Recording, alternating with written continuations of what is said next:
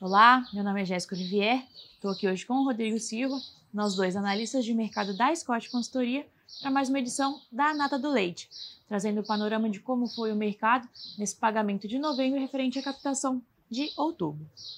Bom, já começando pelo pagamento, a gente teve mais uma queda, já são três meses consecutivos de queda no pagamento realizado ao produtor. Na comparação mensal, esse recuo foi de 1,8%, um recuo um pouco menos expressivo em relação ao visto no mês anterior. Já no ano, esse pagamento ainda está 30% maior. Então, comparando com o pagamento de novembro do ano passado, esse, o preço atualmente está 30% maior. Já além do, da queda no preço pago ao produtor, nós vimos recuos também no preço comercializado spot, que é aquele comercializado, aquele leite comercializado entre as indústrias. A comparação aí a segunda quinzena de novembro com a segunda quinzena de outubro, esse recuo foi de 10,6% no mês. É, quanto à captação, nós vimos também um recuo no nosso índice de captação de 2,1%. Esse recuo foi puxado principalmente pelos estados do sul do Brasil, com o fim das pastagens de inverno, esse período de chamado de entre safra por lá, os animais, os bovinos saindo né, desse, desse capim, levou a um recuo um pouco mais expressivo por lá. Entretanto, em outros estados, nós vemos é, esse índice aumentando, principalmente lá no Nordeste.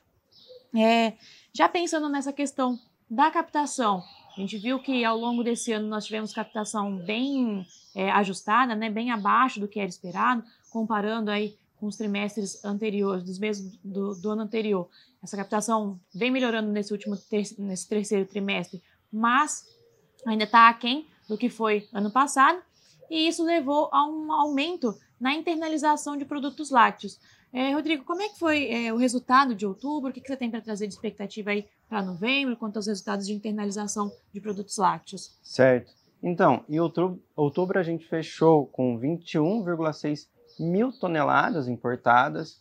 Agora, para novembro, estamos percebendo um recuo. Provavelmente, novembro vai fechar em 19 mil toneladas, algo por aí. E a exportação, ela teve ela fechou em outubro em 2,30 mil toneladas. É, depois do mês sobre balanço comercial, depois do mês de setembro, que foi a, o pior déficit para um mês da história, estamos percebendo um, um recuo nesse déficit mensalmente, porém ainda é um déficit bem relevante. Bem relevante, né? É, o Brasil realmente é bastante importador né, de produtos lácteos e, como eu disse, como essa captação estava bem prejudicada nesses últimos meses agora em 2022, né? Isso, Isso foi necessário. É, já juntando aí com essa questão da importação em volumes mais altos, mais recuando nesse último, nesse, provavelmente agora em novembro, né? Se deve por conta da melhora na captação, como eu falei, principalmente na região mais central do país.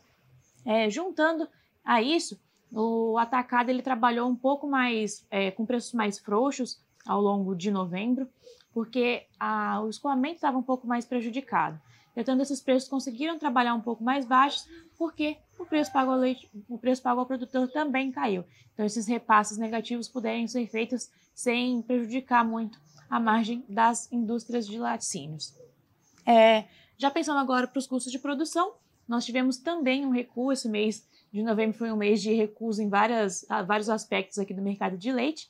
Esse recuo totalizou 0,8% na comparação mensal e foi puxado principalmente pela alimentação concentrada e pelos fertilizantes, além também dos suplementos minerais.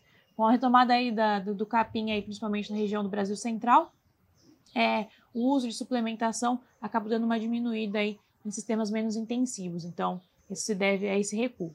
Já os fertilizantes, o Brasil está importando um pouco menos, então está precisando um pouco menos, está buscando menos fertilizantes, então também trouxe esse recuo.